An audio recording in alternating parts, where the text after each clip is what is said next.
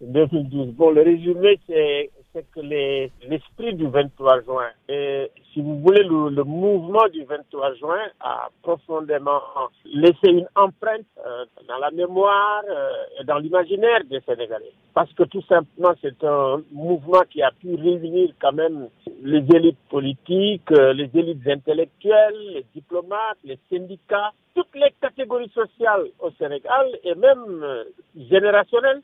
Le mouvement est pratiquement inédit d'abord par sa massivité, les gens sont venus massivement assister, euh, vraiment, à, venus massivement revendiquer, protester devant l'Assemblée nationale, c'était du jamais vu. Et deuxièmement, ils ont pu quand même obtenir par cette manifestation le retrait euh, d'une loi qui permettait d'élire un président de la République avec un quart bloquant, ça veut dire avec 25%. Et bien sûr, euh, derrière l'agenda, il y avait la possibilité de faire un troisième mandat. On a en effet été témoin d'une euh, révolte populaire incroyable et des manifestations immenses et par conséquent un Abdoulaye Wade qui s'est vu obligé de renoncer à, son projet de réforme constitutionnelle. Alors quelle était la force de la victoire de ce mouvement? La force, ça a été la détermination du peuple, la mobilisation peuple, une mobilisation qu'on n'a jamais vue depuis l'indépendance. Sans aucune violence, hein Une mobilisation sans, aucune violence.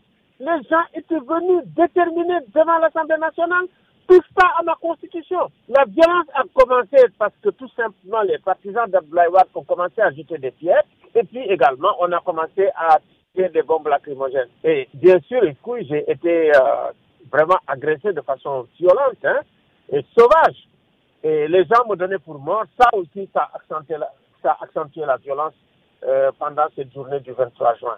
Donc, euh, il faut le dire et, l'approuver, le mouvement a été un mouvement pacifique, il faut bien le reconnaître. Les gens n'ont pas cassé, n'ont pas brûlé l'Assemblée nationale comme ça s'est passé ailleurs. Et on a respecté. C'est vrai que les gens qui manifestaient eux-mêmes, il y avait les Mustafa Agnès, euh, il y avait les Kerim. Quand les jeunes ont voulu entrer dans l'Assemblée nationale, ce sont les organisateurs eux-mêmes qui l'ont dit ne le faites pas. Donc, il y avait quand même euh, ce souci permanent vraiment de sauvegarder ce qui est l'intérêt général, de sauvegarder aussi les institutions. Ça aussi, ça fait partie de, l'esprit M23. Alors, on a l'impression de, n'en parler euh, qu'au passé, hein était-ce un mouvement destiné à, marquer les esprits et, le pays juste pour un temps? Écoutez, euh, le mouvement, c'était très difficile que le mouvement puisse connaître un avenir parce que après le 23 juin, il y a eu le mouvement à continuer ses activités, ses manifestations, ses protestations pendant presque neuf mois. Et une fois effectivement que Macky Sall a été élu, parce qu'en réalité, c'est lui qui était passé au deuxième tour, et tous les autres candidats qui étaient au sein du M23 l'ont soutenu. Bon, une fois élu, c'était extrêmement difficile parce que quand même c'était, euh, si vous voulez, un mouvement dont les acteurs euh, venaient quand même de divers horizons, ouais, c'était très hétéroclite. Donc, il y en a qui sont restés dans l'opposition, il y en a qui sont allés au pouvoir. Euh, donc, c'était difficile. Moi, quand il, a été élu, par exemple, j'ai dit, tiens, ben, écoutez, je me retirais parce que c'était fini pour aller continuer mon travail à la société civile. Donc, tout ça là, c'est très compliqué. Et bon, ça a battu de l'aile parce qu'on le sait, parce que un mouvement comme ça qui a permis quand même de renverser un président de la République, euh, même si c'est par les urnes, euh, les politiciens et les hommes qui sont au pouvoir s'en méfient.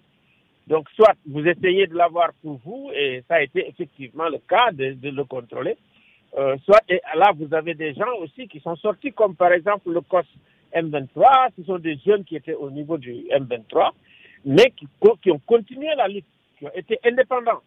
Croyez-vous que les événements du M23 aient servi de leçon aux successeurs du président Ouad? Euh, Malheureusement, malheureusement non, pas totalement, parce que vous savez le M23, son objectif essentiel, euh, une fois que la journée du M23 était terminée, c'est d'empêcher effectivement le troisième mandat de Ouad. Ils l'ont empêché par les urnes et effectivement, quand ils l'ont empêché par les urnes, c'était comme un référendum pour ou contre le troisième mandat. Si aujourd'hui à Dakar, les gens continuent à protester contre le troisième mandat, à en faire un débat, ça veut dire effectivement qu'on n'a pas tiré les leçons du M23. On n'aurait jamais dû reparler du problème du troisième mandat au Sénégal. Or, la question de non au troisième mandat est d'actualité. Les manifestations contre le troisième mandat sont d'actualité. Ça veut dire effectivement qu'on n'a pas tiré les leçons correctement.